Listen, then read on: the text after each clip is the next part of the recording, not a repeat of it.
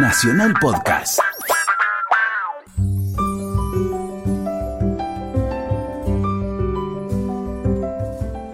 Hola, ¿qué tal? Muy buenas tardes. Estamos en AM870 Radio Nacional. Estamos en Resaltadores, un programa sobre libros que hacemos todos los domingos de 16 a 17 con mi amiga y compañera la señora Luciana Vázquez. ¿Cómo te va, Luciana? Bien, muy bien, Gustavo. ¿Cómo te gusta que diga señora o señorita? Qué antiguo eso. Mira, ya nadie. Ya, nadie, ya nada me importa. Ya nadie duda de, viste, en decirme señora. Todo el mundo, pero todo el mundo. Y lo vivís con una herida. No me siento, viste, digo, yo no soy, pero soy. Tengo una teoría eh, absolutamente banal y pretenciosa. Hasta me da vergüenza decirlo, pero todavía no lo voy a decir. El ser humano en realidad no es que va pasando de una cosa a otra, sino que son capas de cebolla. Sí. ¿no? Está el niño el niño queda y se incorpora al adolescente y, así se van. Porque yo dentro de mí, que tengo 60 años, que ya es una cifra espantosa. No te sentís de 60 años. Me siento de 60 años, pero también me siento el niño y el adolescente hormonal. y, o sea, tengo todo el, degradé. ¿entendés? Pienso en mi papá que a los 70 se subía a algún techo a mirar algo de una pérdida, de, una filtración. Papá, tenés 70 años. Claro, él no se ve no tenía esa perspectiva, ¿no? Se veía a sí mismo como de 40 o 50, no sé. Sí, sí, a mí obviamente que me da pavura tener 60 años, pero al mismo tiempo eh, digo, llegué a esa solución de compromiso. Sé que contengo dentro de mí varias. Yo hay días que me siento de 130, eso es un hecho. Hay días que me siento de 20, pero la idea de que desde afuera no haya ninguna duda acerca de él, de, ¿viste? Y esa señora es, muy impresionante. la cáscara se, se va resquebrajando, con todo respeto. Estás bárbaro, Luciana. Gracias. Por favor, bueno, hablando de edad, de papá, hasta te diría de techo, toda la, la, metáfora que estuvimos usando se aplica muy bien a lo que vamos a estar conversando. Tenemos una visita súper interesante. Estamos con Martín Sivak, a quien le damos la bienvenida. Gracias por venir, Martín. Muchas gracias por la invitación. Bueno, Martín acaba de sacar un libro que es El salto de papá. Ahora vamos a dedicarnos en profundo al, libro, pero bueno, Martín tiene toda una trayectoria como periodista y además autor de El Jefaz, un libro sobre Evo Morales y su obra más con más eco hasta el momento, hasta la salida de este libro, que fue muy exitoso, que es los dos tomos sobre Clarín, digamos, que todos hemos este, ido a, ver qué pasaba con esa historia fascinante. Pero bueno, acá hay una historia muy, muy personal. El salto de papá refiere concretamente al suicidio de Jorge Sivak, los que tienen 40, 50, las capas de 40, 50, 60 años, este, tienen muy presente unos episodios de la década del 80, el secuestro de Osvaldo Sigibak, este, por lo que en ese momento se llamó la mano de obra desocupada, este, una expresión, si no me equivoco, del ministro Trócoli, ¿no? De, del gobierno radical, este, y bueno, fue secuestrado, cobró un rescate, pero este, apareció muerto mucho tiempo después. El hermano de Osvaldo es Jorge, que es el papá de Martín, y la historia de Martín y su papá, el suicidio, la relación entre ellos, las relaciones familiares, están todos en este libro realmente impactante que se llama El salto de papá. Martín, eh, bueno, ya todo el mundo te hace la misma pregunta, pero me parece que es una pregunta pertinente para comenzar el diálogo, que es este, este salto que diste de mirar desde afuera un proceso como el boliviano o lo que fue un monstruo como Clarín a meterte con la palabra papá ya en el título, ¿no? Mira, el, primer impulso fue en el año 2001. Yo ahí tenía 26 años y se acercaba un aniversario. A mí siempre me pesan mucho los aniversarios. Eh, el, del, suicidio de mi papá, el de su cumpleaños. Soy como muy, muy pendiente y muy atento a todos los aniversarios. Eh, y en ese momento empecé a escribir una suerte de retrato sobre él. Eh, me costó mucho escribirlo. Y llegó ese día, llegó el 5 de diciembre, y como yo trabajaba en, en un semanario, nosotros cerramos los jueves a la noche, cerramos, perdón, cerramos los miércoles a la noche. Y eh, al día siguiente del cierre tenía el otro cierre, que era llegar al aniversario de mi papá y poder escribir, terminar de escribir algo sobre mi papá. Y escribí eso, que es una semblanza, que es exactamente el capítulo 2 del libro, que es una especie de vocación, semblanza. Eh, y lo mandé y sentí un gran alivio porque fue una suerte de despedida. no, pensé que de ahí nunca más iba a escribir. Cerrabas con eso. Ahí cerraba o decía, bueno, al, fin puedo escribir algo sobre mi papá. Lo mandaste por mail a un grupo. A mi hermano y a ocho amigos. Y después, en los siguientes cinco años, se lo habré mandado a otros dos o tres amigos. Pero sentí algo tan íntimo y me daba hasta vergüenza mandárselo a mis mejores amigos. Y claro, y todos se conmocionaron bastante porque incluso, digamos, están ahí cosas que yo no no les había contado, porque no es que yo hablo, no hablaba tanto de esto, ahora no paro de hablar. no hablo de otra cosa. Es lo único que hablo. Pero no es que yo un asado, bueno, ahí viene el, caso sí. no era. Eh, no.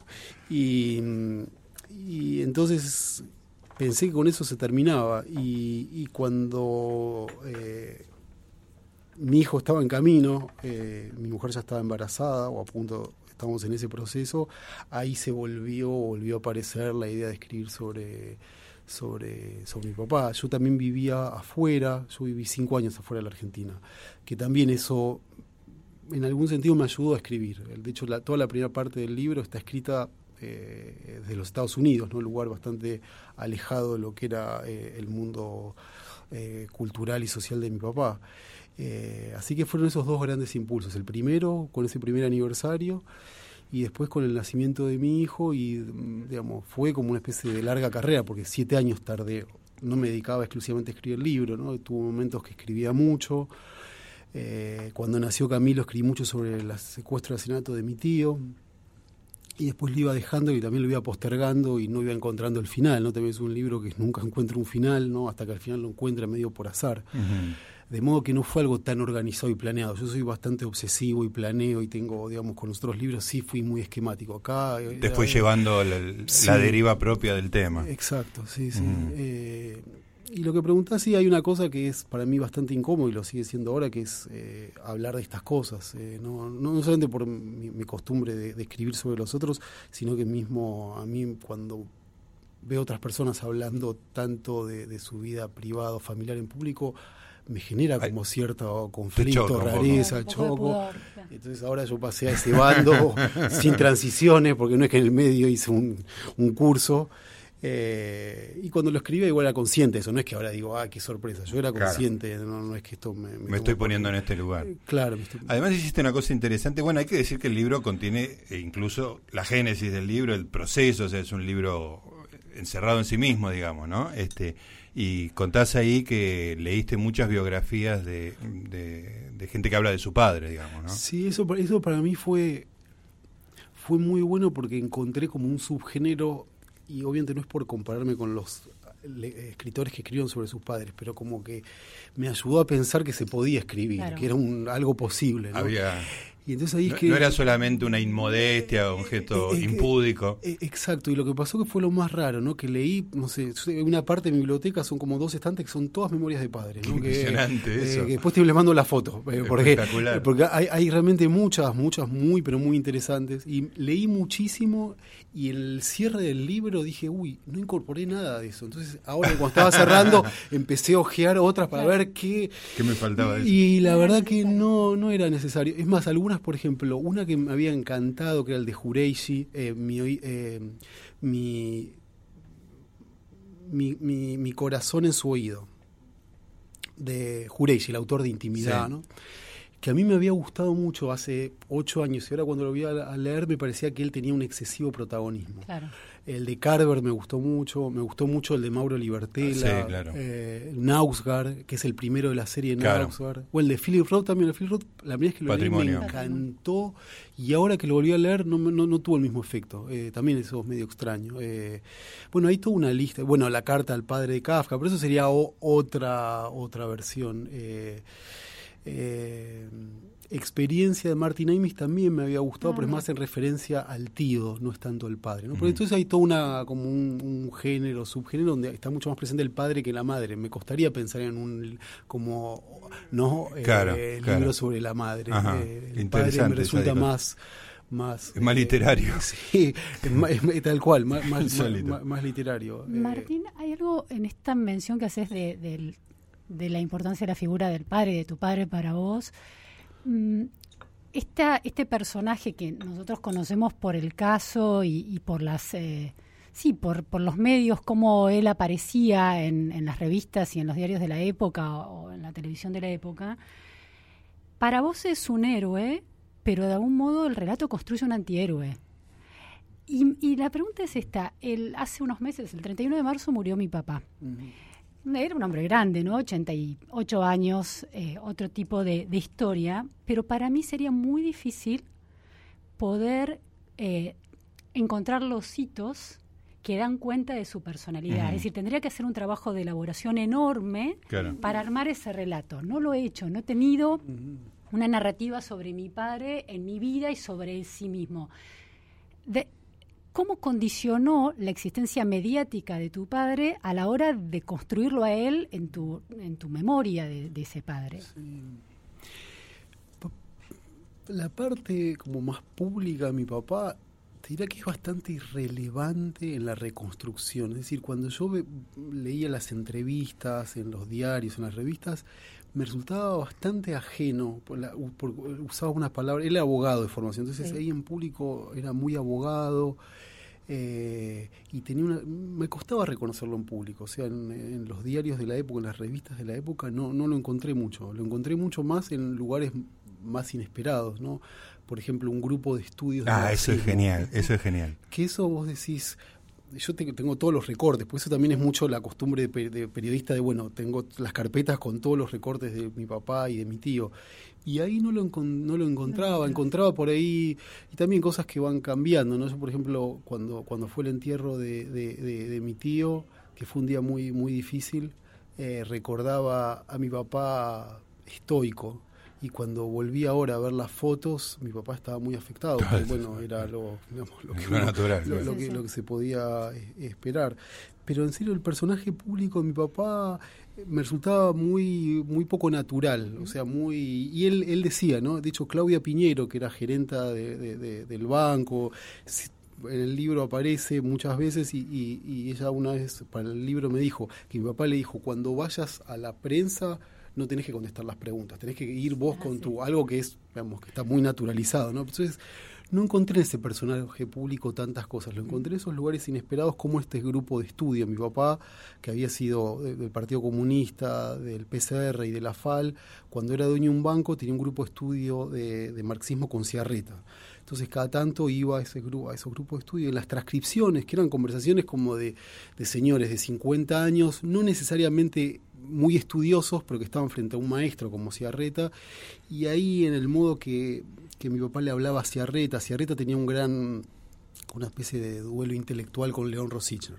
Mi papá había estudiado con Rosichner en la década del 60. Entonces, como mi papá aparece ahí tratando de hacer que Ciarreta hable mal de Rosichner, ahí lo pude reconocer más a mi papá. ese era tu hijo. Ese era, ¿no? Como le, provocador, gracioso, eh, muy humano, muy, humano. Eh, pero del personaje público, no, lo que, lo que sí hay algo que, que en la reconstrucción inicial del libro sí me, me, me, me, conmocionó mucho fue ver el, la interpelación a Trócoli. En un momento del, del, del, secuestro de, mi tío, que no, no había respuestas del, del gobierno, eh, Trócoli va, que era ministro del Interior, va a la Cámara de Diputados a, y es interpelado y ahí el diputado peronista que lo interpela pasa una cinta, una conversación de él con, con Marta Ollanarte, la esposa de, Osvaldo.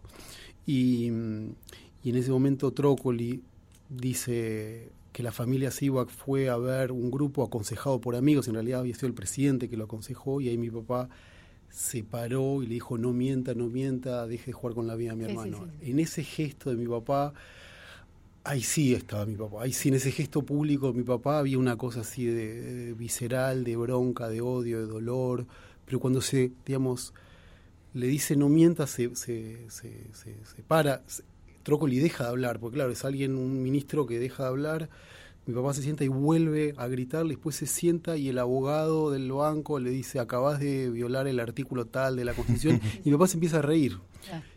O sea, que también era un poco esa situación medio, eh, si se quiere, ambigua entre el dolor, la vitalidad, la alegría, porque esta historia que parece tan trágica, también, digamos, en general en la vida cotidiana no había tanta tragedia, aunque eh, aunque parezca lo contrario. Pues es que, bueno, el, libro funciona a una enorme cantidad de, niveles intencionado o no intencionadamente, por supuesto que a un nivel muy, muy personal, pero después hay una recorrida por épocas de la Argentina, sobre todo la década del 80, 70 y, 80. ¿Y cuánto hacía que no decíamos Trócoli? Trócoli, ¿no? un personaje medio olvidado, efectivamente, pero en algún momento del libro pensé que una de las cosas interesantes, un poco porque me sentí identificado, de tu viejo, era como una especie de condición anfibia, como que siempre era y no era. Era, era, guerrillero, pero no era guerrillero. Era banquero, pero no era banquero. ¿no? de todo tenía como estar y no estar, digamos, ¿no? Lo que lo hace protagonista de un montón de cosas. Era, digo, amigo de los carapintadas. Tiene una galería de Unos policías ahí pesados. No, no, extraordinario. Tiene, y esa cosa estoy y no estoy me parece que le da un relieve al personaje que es súper interesante. Sí, sí, no lo había pensado así, pero estoy totalmente de acuerdo con vos. Era, él, él vivía con esas ambigüedades y pensaba que las podía administrar sin, sin grandes problemas.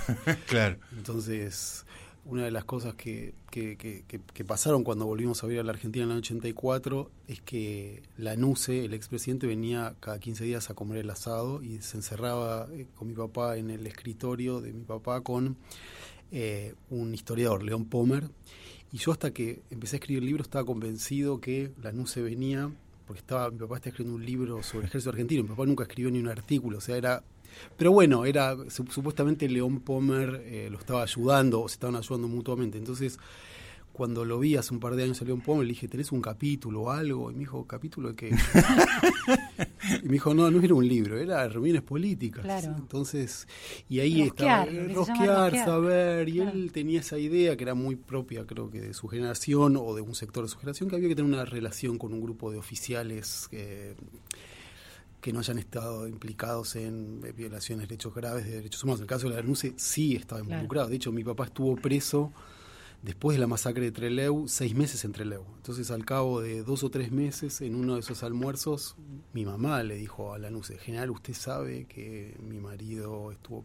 Y Lanuse no sabía, porque era parte de mi papá, no es que le, dijo, yo, yo fui víctima de su dictadura, era como... Eh, podía ignorar esas cosas. sabía todo el tiempo eso que sí, sí, de ir a macarse y ser intentar ser bilingüe. No sé si conseguía ser bilingüe, pero esa idea le se podía llevar con la NUCE y se podía llevar con sus amigos de izquierda, asumir un discurso de izquierda muy profundo, pero al mismo tiempo ser dueño de un banco. Entonces eh, vivíamos con esa... Eh, nos acostumbramos a vivir así y no nos interrogamos. Yo en ese momento no me preguntaba eh, si estaba si estaba bien o estaba mal o si era normal. Me parecía digamos que, lo del banco era un tema menor, aparte como el dinero y nunca formó realmente parte de las prioridades de mi papá, no, no, no estaba en primer lugar eso. Eh, que es medio absurdo, porque si tienes un banco el dinero está en... es el centro de todo. es el centro de todo, ¿no? Eh, y él también, que creo que es como muchos lo veían, como lo veían tan vulnerable, tan... Eh, tan proclive a embarcarse en negocios absurdos, mucha gente se aprovechó de eso. Entonces ah. también entre la galería de personajes están todos los personajes que se... Eh, que era una especie de canilla libre el banco. El banco, si uno, o sea, la gente que pasó ahí, y muchos que no nombro, pues yo no, quiero que sea un, libro botón. Menciono algunas personas por algunas razones, pero no es que, digamos, cuento todo, porque tampoco es, el espíritu del, libro. Hay una galería de la picaresca ahí también, este, muy, muy divertido. El, el libro es, eh, digo, más allá de que es en primera persona y es tu papá y todo, tiene como una cosa pudorosa, digamos, no hay golpes bajos, no, eh, se resiste al, al, sentimentalismo, digamos, ¿no? A mí lo que me emociona de, del libro, que, que, está como tirado de manera muy natural, es, vos tienes 15 años cuando él se mm. suicidó.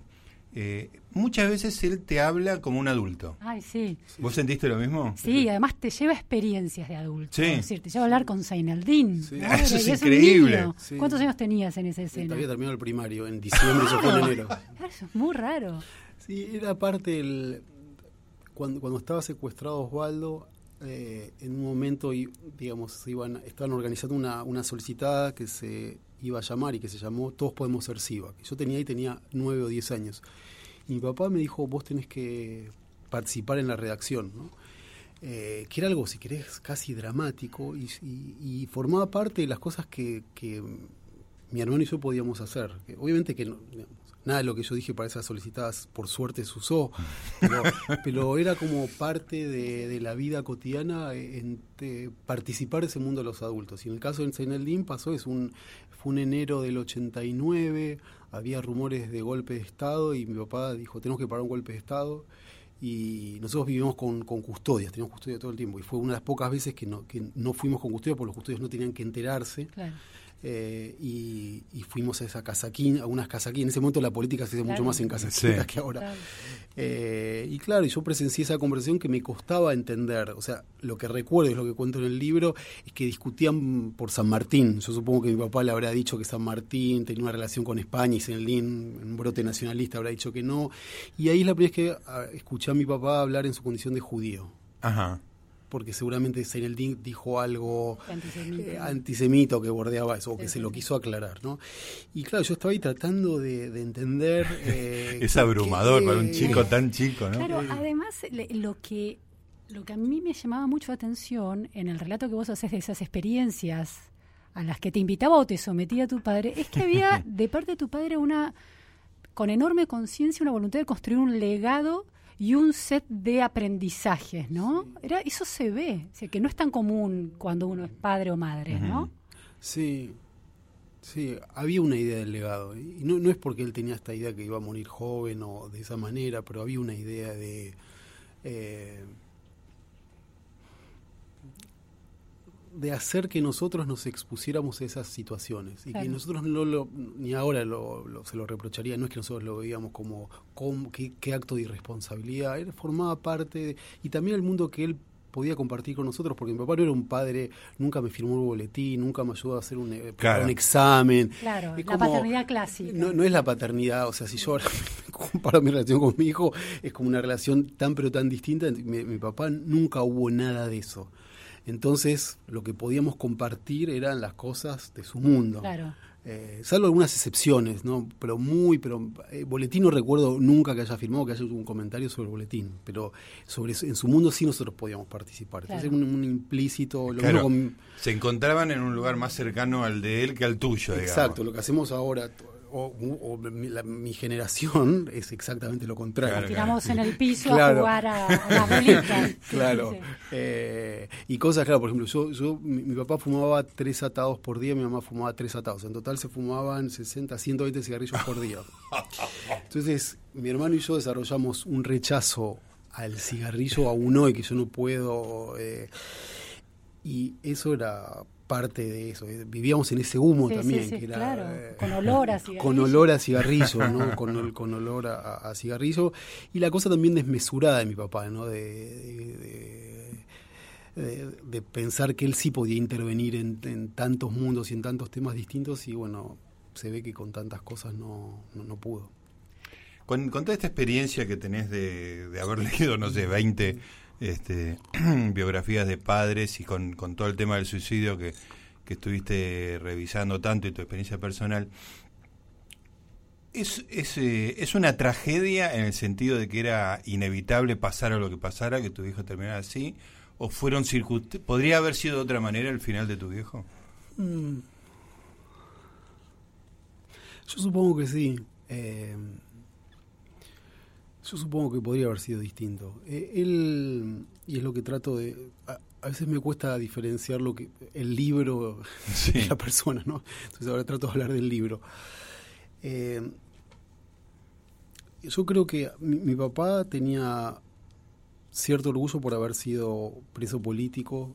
Eh, no tenía la exaltación fierrera de la década del 70, para nada. Y yo lo digo y es una frase de las frases que más me gustan y perdón por la jactancia, que eligió el discreto eh, dolor de los derrotados. Mi papá no era alguien...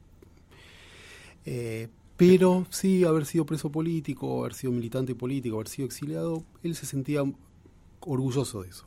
Lo que le resultaba absolutamente intolerable a mi papá era volver a la cárcel por un delito económico. Entonces, la quiebra de un banco implicaba ese riesgo. Entonces, mi papá estaba. Nosotros íbamos eh, todos los domingos a, a ver Independiente y los últimos tres o cuatro meses dejamos de verlo porque mi papá, eh, en medio de esos fantasmas y en medio de esa angustia, él pensaba que lo podían detener, en la cancha y sacar una foto del esposo. Él, no había cosa más eh, espantosa e insoportable que, verse en ese lugar. Porque mi papá, yo lo cuento en el libro, mi papá pagó, digamos, coimas para, para salvar el banco, pero mi papá no se quedó dinero, digamos, no, le robó a los... No, estafó a nadie, no, no estafó a nadie. Eso, entonces... Eh, eh, entonces creo que eso era insoportable para él, esa idea, ¿no? esa idea que lo vean como un ladrón. Eh, y, también obviamente él, cargaba con mucha culpa por el, por el secuestro, el doble secuestro de, su hermano, y la segunda vez fue eh, un asesinato, y él eso lo, era algo que lo afectaba mucho, y su mejor amigo había sido desaparecido, su amigo de toda la vida de la militancia que habían tenido el, el estudio de abogado juntos. De hecho, nosotros nos, nos vamos a, o eso, mis papás, yo tenía un año, se, van a vivir a, primero Uruguay con la idea de ir a Europa porque lo secuestraron a este mejor amigo. Entonces él cargaba la culpa de dos muertos muy cercanos que por esas casualidades no fue él, pudo haber sido él y no el mejor amigo y pudo haber sido él y no Osvaldo, digamos. Eh, supuestamente fue Osvaldo porque Osvaldo era una persona mucho más ordenada, organizada, más centrada, más responsable, entonces tenía una supuestamente tenía una rutina, entonces por ahí eso fue una de las unas razones por las cuales lo secuestraron. Era, era más fácil de secuestrar que, que, que, que, a mi papá y a mi papá obviamente que el, secuestro de su madre, de su de su hermano lo afectó mucho. Bueno, estamos hablando con Martín Sivak, el autor de El Salto de Papá, el libro que nos ocupa hoy. Estamos en Resaltadores, estamos hablando de libros con Luciana Vázquez.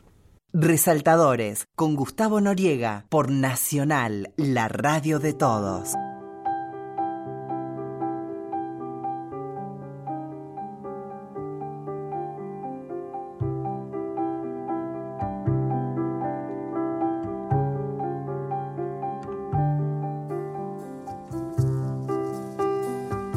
Muy bien, seguimos en Resaltadores, estamos en M870 Radio Nacional, en nuestro programa de libros con Luciana Vázquez, estamos con Martín Sivak, autor, entre otros libros, pero hoy especialmente autor de El Salto de Papá, la historia de su padre, Jorge Sivak, eh, una historia que, como contábamos hace un rato, atraviesa buena parte de la historia de la Argentina, década del 70, 80. Vos sabés que, Martín, que...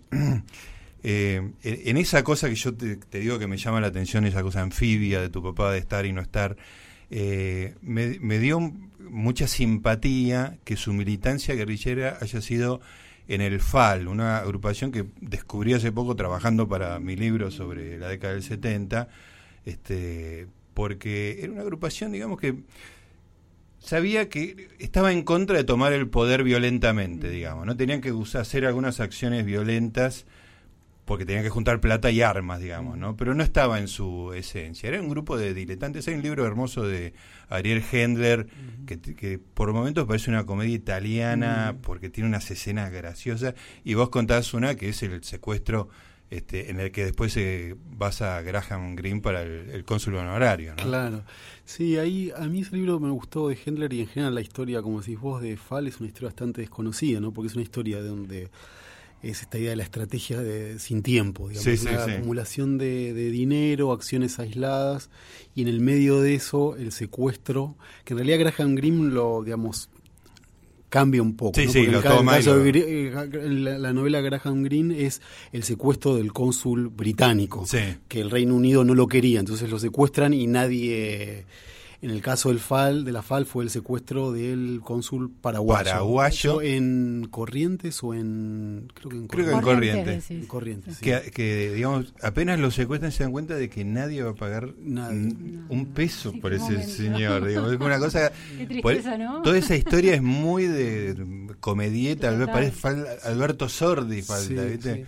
Y mi papá llegó ahí medio de es más, hasta decir que mi papá es de la FAL es medio una infidencia, porque él en vida no decía que era la FAL. Nunca había dicho eso. No, no. Eh, mi papá fue presidente del Centro Derecho de, por el Partido Comunista y él en el 67 se fue del Partido Comunista por sus simpatías hacia Cuba o a la Revolución Cubana y estuvo muy poco en el PCR, pero hasta que se fue hacia la FAL. Y por eso estuvo preso, porque él era abogado de uno de los mayores responsables de la FAL y ahí en una de esas eh, reuniones se dan cuenta que le pasan un, papel con, un mensaje. Entonces ahí el, guardia se da cuenta y tanto él como el Colorado Teste terminan, son detenidos y van a, a, a, Rawson. ¿no? Pero él, él, también lo que yo también, para mí, que yo en medio en, esta reconstrucción, que sí tuve muchas sorpresas en la reconstrucción, lo que también me llamó la atención es que papá del 73 al 76 no se radicalizó. Mi papá, todo esto es del 67 al 73. Votó por Cámpora en el 73 y del 73 al 76 se dedicó a hacer, eh, a trabajar en la empresa del padre, ¿no? que era este con suerte de, también un hombre, digamos, más que anfibio, porque el, digamos el origen de, la, empresa es que Samuel Sivak, el papá de, mi papá, con fondos del Partido Comunista, eh, crea una especie de, grupo empresario que tenía una minera, una financiera, un diario, Diario El Mundo, y los tres hijos finalmente terminan ahí, del 73 al 76, él no se radicaliza, ¿no? Es algo que lo descubrí en el libro, en la línea del tiempo no lo tenía tan claro. Claro, claro. Eh, hay que decir además que digamos que el, el, decurso natural en ese momento te llevaba a montoneros directamente, porque hay un fervor, mm. la, la, marea, ¿no? Todo el mm. mundo del 73 al 74, digamos, ¿no? Es un, gran fervor. y, tu viejo resiste, ahí, ahí más que anfibio, que como que se resistió, ¿no? Sí, se, aburguesó. Sí, sí, al... Sí, eh, se casó, mi mamá era, era psicóloga en ese momento, digamos, mi papá también tuvo eh, parte, tuvo intentos de autonomizarse de la empresa familiar, y cuando mi mamá eh, le iba bien con los pacientes, mi papá no trabajaba en la empresa del padre, después volvió y del 74 al 76 no, formó orgánicamente eh, parte de, ningún grupo. ¿no? Después el exilio tiene que ver más que nada con el secuestro asesinato de, del Colorado. Eso fue lo que... También un, un, exilio particular, ¿no? porque digamos uno asocia los exiliados en, no sé, con Suecia, con México, con... Y nosotros fuimos a Punta del Este, porque era la, forma de salir sin, sin el avión, o sea, en auto. Y el hacer uno además. Al principio no, al principio, era, al principio la idea era, era quedar... Eh, se iban a quedar unos pocos meses para ir a Francia. El hermano menor de mi papá eh, se exilió en Francia, de hecho nunca más volvió. Eh, la idea era después eh, irse a Francia o que todos nos fuéramos a Francia, pero al final eso no prosperó y del 79 en adelante él era exiliado, pero venía dos veces por semana acá, entonces es un exiliado particular, ¿no? Porque sos exiliado no entras y él empezó a entrar. típico de tu viejo, digamos, ¿no? que eso también lo descubrí en el libro, o sea, yo para mí era algo como medio ambiguo, pero si éramos exiliados, por, ¿cómo es que entraba? Y bueno, entraba. Es que no era tan exiliado. no era tan exiliado. Martín, eh, vos sos un periodista que, que has desde muy chico como periodista, como, como un joven periodista, te dedicaste al periodismo político, a hacer preguntas difíciles a gente que no quería responder, que estaba envuelta en hechos de corrupción. Hace unos minutos dijiste que, que vos pudiste constatar que tu padre había pagado coimas, sin embargo no había robado para sí mismo de alguna manera. En esta reconstrucción que haces de tu papá, que, que, te, que además te lleva a encontrarte con algunos de ellos que no conocías, ¿Hay algún momento en, el que te hayas sentido decepcionado o, te hayas topado con un hecho que, bueno, que tu conciencia ética, moral, de periodista crítico de ciertos lazos y vínculos con el poder, te hayan em, obligado a elaborar demasiado ese hecho, digo. ¿Te pasó eso? Sí, mucho. Eh, hay muchas cosas que todavía me enojan de mi papá. Eh, digamos, de los dos hermanos, yo siempre fui el menos crítico. Mi hermano creo que más saludablemente siempre tuvo una, una siempre fue mucho más crítico de mi papá. Que es menor, ¿no? Que es menor, que tiene cuatro años menor y hace ya casi 20 años que vive en Francia. Él es compositor, músico. Eh, sí, hubo varias situaciones. Quizá una que me chocó especialmente es con Carlos Moreski, que era un subcomisario digamos, durante el secuestro del caso Sivac, eh, digamos, la familia, esto incluye a mi papá y a Marta Ollanarte, obviamente que buscaban en la policía y en el ejército aliados, digamos, que no eran los aliados deseables, pero eran los aliados posibles, es decir, oficiales que contribuyeran con información o que investigaran incluso eh, en contra de los intereses de la propia fuerza. Moreski era uno de ellos, era un subcomisario a cargo de la investigación del caso Sivac eh, que había algo que estaba mal en Moreski, que lo notamos incluso los chicos, ¿no? Entonces una vez mamá me dijo, no, ayer eh, Carlitos o Carlos se quebró por cosas de la dictadura, él había estado en, él había estado en el, operativo Independencia. Eh, y, en un momento, mi papá era muy generoso en general, y entonces en un momento había una quinta familiar y le dio la quinta familiar a, a, Moreski. Entonces Moreski de alguna, algún, en, algún momento, en algún momento entró en nuestra vida patrimonial. familiar y familiar, o sea, era parte de eso. Y después, con los años, cuando empecé a ver cosas que salen en los legajos y empecé a ver incluso sus últimas apariciones en, Facebook, con, están en el libro, sí, con esas reivindicaciones eh, del terrorismo estatal, ahí eso me, me, chocó, ahí siento que, fue uno de los límites que, eh, que pasó y, me, me, choca mucho toda esa situación de Moreski entre nosotros. Claro. Eh, que él, él que él incluso buscaba terreno común, por eso unas cosas también absurdas de mi papá. Mi papá, mi papá encontraba esos terrenos comunes con un Moreski, que Moreski podría haber sido el que mató a su mejor amigo, y había una cosa de terreno común con la idea de, bueno, finalmente es los pocos que estaba haciendo algo por el caso Siva. Entonces había mucho, lo mismo con los carapintadas, o mismo con, con muchas de esas personas eh, que estaban eh, dando vueltas por ahí. Las cosas de corrupción a mí no, no sé, que no sé, no es que lo justifico, pero en general trato de no hacer una valoración moral. O sea, yo cuando trabajé, yo trabajé muchos años con, con la nata, hice algo que, que, es una autocrítica, ¿no? no tiene que ver con la nata, tiene que ver con el tipo de ejercicio operístico que hacíamos nosotros, de todo estaba atravesado por esas ideas de la corrupción o la no corrupción. Eso me parece que es una cosa de la nata de siempre, que yo participé muy activamente, y ya era mayor de edad, no es que la nata me dijo qué o cosa y ahora yo lo veo con mucho con mucha incomodidad, es tratar de entender el mundo de la política, entender la política solamente con las cosas de la corrupción, a la corrupción. de hecho contás una acción periodística tuya que es un poquito chocante, digamos, ¿no? Este, la picana, ¿no? La de la que le sacás fotos a ah. un tipo que, está veraneando en Brasil. Ah. Lombardo, sí, el ministro de Salud de la Rúa que se está escuchando le pido disculpas. Eh, sí, había toda una cosa la, que... La entrevista que la periodista te cuestiona por, por cómo lo... Sí, Sacarle la picana. yo me, marcó mucho eso.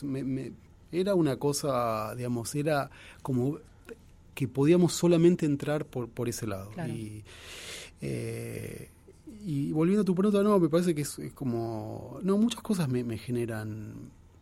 Yo no, lo, no, no pensé este libro como una celebración de mi papá. Eh, y tampoco una justificación, lo que sí traté de contar de la manera más cruda como son esos hilos, o sea, no sé, a ver, un banco que está en problemas, ¿cómo hace para sobrevivir? Bueno, entonces había un señor del Banco Central que se le daba una mensualidad para que me... Entonces todas esas cosas, las, o lo de Manzano, ¿no? Manzano es un personaje importante del libro porque Manzano y su testaferro, la médica, era la persona que más se llevaba dinero del banco.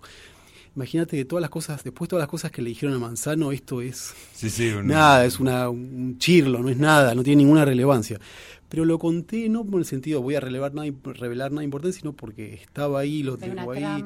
Una trama que ayuda a entender también esas, esas y eso era parte de las relaciones cotidiana de tu viejo. Claro, está muy mediado por la plata, o sea, o sea, él era muy simpático, entrenador, pero tenía un banco y tenía un manejo de recursos que eso explicaba muchas de las, mismo con los periodistas, yo no me meto con los periodistas, pero claro, muchos de los periodistas que, que circulaban, eh, que cobraban por, por decir cosas del banco. Eso fue una de las pocas cosas que no quiso contar porque, bueno, uno es muy conocido, es una cosa botona eh, de mi parte y no quiero ser botón. O sea, por ahí soy botón, pero hago el... No es el centro de la... claro, no es el centro. Está muy bien. Estamos con Martín Sivak el salto de papá es el libro. Esto es Resaltadores AM870 Radio Nacional. Muy bien, último bloque. Estamos conversando con Martín Sivak. Estamos hablando de su libro El salto de papá. Estamos en AM870 Radio Nacional.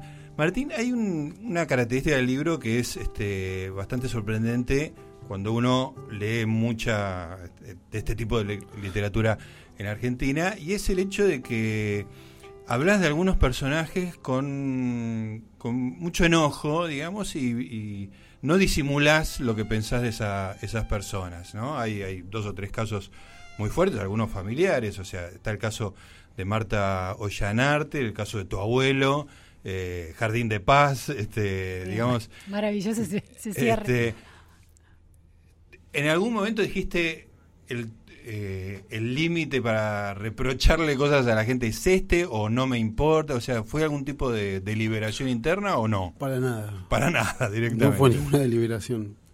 Eh, no, la verdad que no. Obviamente que yo escribí, reescribí mucho este libro hasta encontrar el tono. No es que yo escribo así de primera porque sería. a, mí, digamos, a mí me cuesta mucho escribir, no es que digamos, fluye, o sea, fue, hubo mucha reescritura y también la reescritura ayuda a, matizar las grandes broncas. O sea, y esas, branques, esas grandes broncas que aparecen en el libro, aunque no lo creas, están bastante matizadas de lo que fueron los, los, primeros borradores. Eh, en, el, en el caso de, de, Samuel, eh, sí, una gran bronca que tiene que es la bronca del, del, padre que abandona al hijo o del padre que le enrostra, le enrostra permanentemente a al hijo haber fracasado como empresario. Yo tenía ideas también medio fragmentarias, pues yo mi abuelo era una persona muy fría, muy distante, ¿no? Entonces, lo del Partido Comunista eran cosas que estaban ahí en el, en el, aire, pero me fui encontrando con mi abuelo de casualidad. Yo estaba en los archivos de Washington buscando documentos para el libro de Clarín y de repente apareció un memo desclasificado sobre un almuerzo de Samuel Sivak con Jacobo Timerman, con el agregado de la embajada, hablando de negocios. Dos paisanos argentinos engañando a un gringo era eso, porque era, una situación muy graciosa, era muy graciosa porque le, le, decían, no, nosotros queremos, queremos que vengan inversiones a la Argentina, queremos que venga inversión americana, y ellos representaban una empresa que el Partido Comunista era socio, era como era una situación muy, y me lo encontré de casualidad, imagínate, estás, en Washington a las 8 de la mañana y me encontré ahí con mi abuelo, y con mi abuelo me, me fui encontrando, y después también una situación muy demagógica de mi parte, que cuando fui a presentar el libro de Clarín, el primer lugar que fui a presentarlo es el pueblo cercano a, Samuel, por quien no tengo ningún afecto, al contrario, y entonces empecé a hablar de mi abuelo en la presentación para buscar como empatía, para que... Este, entonces... Eh, y claro, y también me, me, permitió reconstruir la línea de tiempo, que mi abuelo formó su, lo que en el documento clasificado llaman su pequeño imperio cuando nació mi papá en 1942 y ese pequeño imperio dejó de existir el día del suicidio de mi papá que fue eh, cuando se decretó la quiebra. Entonces ahí como armé una línea de tiempo. El arco de vida fue exactamente la vida de tu viejo. El arco de vida y sobre todo la bronca del abandono. Eso, eso para mí es, algo que a mí me resulta insoportable en mi condición de padre, ¿no? Eh, ver así un padre que abandona claro, es una cosa que a un padre cariñoso le resulta incomprensible, más que nada. Eh, incomprensible. Así que Samuel es uno de los, Es más, digo Samuel porque no es que esto lo, practico, digo, no, no me sale decirle... Abuelo. No, no me sale decirle abuelo. Bueno, y el, por supuesto el morbo de los que hemos seguido toda la historia desde afuera es el caso de Marto Llanarte, que durante mucho tiempo fue como una figura cívica intachable. Después la cercanía con Caballo creo que la, y, y después sí, transmutada en la ciudadana perfecta. Absolutamente, ¿no? Después este, la cercanía con Caballo por ahí la, alejó de la política, pero es muy impactante leer eh, tu encono con, con Marto Llanarte, a quien tampoco desistía, digamos, en ningún momento. Sí, eh, Digo, para, si no quedó claro para la gente que está escuchando. Marto Llanarte era la mujer de Osvaldo Silva, que fue mm. secuestrado y asesinado. Mm. Sí, eh, no me gustaría hablar de Marta, pero en el libro hablo mucho de Marta. Eh, y lo, que motiva el, capítulo sobre Marta es que eh, dos meses después del asesinato, del entierro de, de, su marido y el hermano de mi padre, ella publicó un libro donde es absolutamente injusta, agresiva, desalmada con otra víctima, eso que era mi papá. Claro. Entonces el capítulo empieza con eso, recordando ese libro que a nosotros nos dolió muchísimo, porque digamos, vimos el dolor de mi papá, y después de ver tanto el dolor de mi papá, que era nuestro dolor, leer en un capítulo a alguien, en, un libro, una digamos, constante agresión sobre mi papá por lo que hizo, lo que no hizo, fue muy al punto tal que ese libro estaba escondido, nos lo escondieron, yo lo leí de más grande porque estaba en la biblioteca, porque era algo y entonces ese capítulo... Bueno, lo que debe haber sido leerlo para tu viejo. Sí, eh, entonces ese capítulo tiene, tiene que ver, eh, tiene que ver con, con, ese impulso inicial y, lo que fue para nosotros, eh, digo, para mi hermano, para mí, para mi mamá, eh, el dolor de mi papá. Martín, el, el primer capítulo y el cierre, que es una, una diatriba contra Jardín de Paz. Genial que se la leía a mi hijo de 14 años y la disfrutó terriblemente. Tiene, es un estilo de enorme control, está todo milimétricamente bajo control. En la diatriba el enojo está convertido en estilo, no sobra nada, y tampoco hay una retórica exagerada, es preciso y cotidiano. Y en el primer capítulo está lleno de eh, figuras retóricas como se despidió de la clase obrera y era que le estaba diciendo chao a los obreros que trabajaban enfrente. es decir, hay una serie de imágenes muy logradas, eh, de enorme precisión eh, retórica. Entonces, en el medio hay otros estilos. En el medio hay a veces más borbotón contra Sivak, eh, contra Marto Llanarte de Sivak, se, se nota un poco más de eso. ¿Cuál sos de todos esos a la hora de escribir este libro? Y bueno, este libro me permitió trabajar en, como en, suena como esos que hablan cómo trabajé este libro, no, no quiero ser pomposo, no. En este libro escribí de muchas maneras, como que también, como tengo que hablar tanto de la, como hablé tanto de mi vida cotidiana, cosas que al principio cuando yo las leía decía, yo esto no, esto no, yo no escribo así. Entonces este libro me permitió escribir como puedo escribir un mail, un, DM, una, o sea, como una intervención que se parece más a como yo me expreso. Todos los otros libros supongo que es más en un registro ascético, eh, de distancia. Eh, claro. Eh, entonces el no, no, es una buena pregunta porque no había pensado, pero esto es así, es preciso, es, es, como quirúrgico el primer capítulo, donde cuenta efectivamente el salto. ¿no? es, muy impresionante esa apertura. Eh, y, el último es como esa, digamos, obviamente, digamos, mi hermano me dijo, pero queda mal, parecés tan enojado con Jardín de Paz. No, y le digo, no sé si estoy tan enojado con... En realidad es, ante la falta de un cierre, uno encuentra el cierre que puede. y este era uno. Y, la verdad que, o sea, yo estaba tan trabado que no podía terminar el libro, no podía terminar el libro, y esta abogada, nosotros teníamos un litigio con Jardín de Paz, que es algo muy simbólico. Después yo me di cuenta que era muy simbólico. En su momento era, yo quería exhumar el cuerpo de mi papá, sacarlo de ahí y terminar el libro. Esa era mi idea. Y cuando esta abogada me dice y si lo dejas ahí, porque yo podía pagar, no es que no podía pagar la deuda. Eh, y entonces fue como, fue un alivio tan grande saber que no iba a seguir negociando con Jardín de Paz y que voy a hacer lo que se me cantaba. Y entonces pues, escribí eso que fue lo más rápido del libro. No hubo nada que me saliera tan fácil como esa bronca contra Jardín de Paz. Yo quiero leer unas líneas de ese, de ese cierre.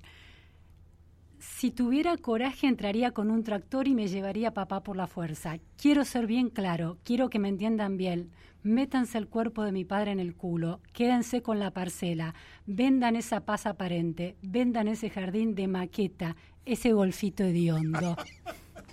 es tremendo, muy bueno. Martín, podríamos estar, eh, si tuviéramos media hora más, la disfrutaríamos plenamente, pero lo cierto es que no la tenemos. Eh, muchas gracias. Se nos pasó volando y fue muy, muy interesante. les agradezco mucho y aunque no lo crean, para mí es un enorme placer conversar con personas que hayan leído el libro de la manera que ustedes lo leyeron y bueno, muchas gracias. No, gracias a vos. Bueno, Martín Sivak, El Salto de Papá, nosotros somos Luciana Vázquez, ella es Luciana Vázquez en realidad, yo soy Gustavo Noriega. Y nos reencontramos el próximo domingo para hacer Resaltadores, un programa sobre libros acá en Nacional AM 870.